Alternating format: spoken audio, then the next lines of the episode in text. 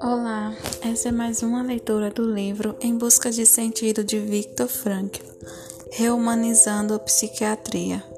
Por longo tempo, durante meio século, a psiquiatria tentou interpretar a mente simplesmente por um mecanismo e, consequentemente, a terapia da doença mental simplesmente foi encarada como uma técnica. Eu acredito que esse sonho acabou.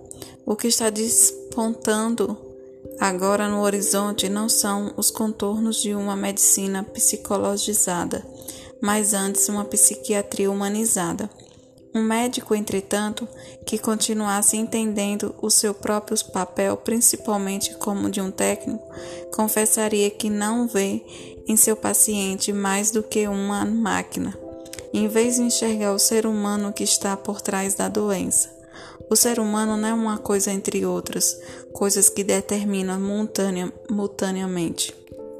Mas o ser humano, em última análise, se determina a si mesmo, aquilo que era, aquilo que ele se torna dentro dos limites dos seus dons e do meio ambiente. É ele que faz de si mesmo.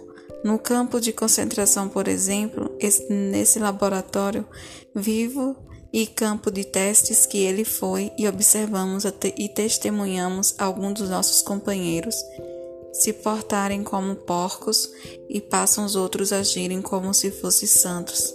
A pessoa humana tem dentro de si ambas potencialidades. Qual ser concretizada depende de decisões e não de condições.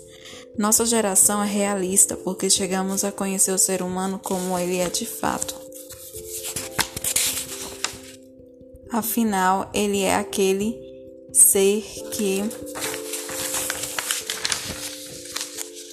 inventou a câmara de gás em Auschwitz, mas ele também é aquele que entrou naquelas câmaras de gás de cabeça erguida, tendo nos lábios o Pai Nosso e o She Yurzat.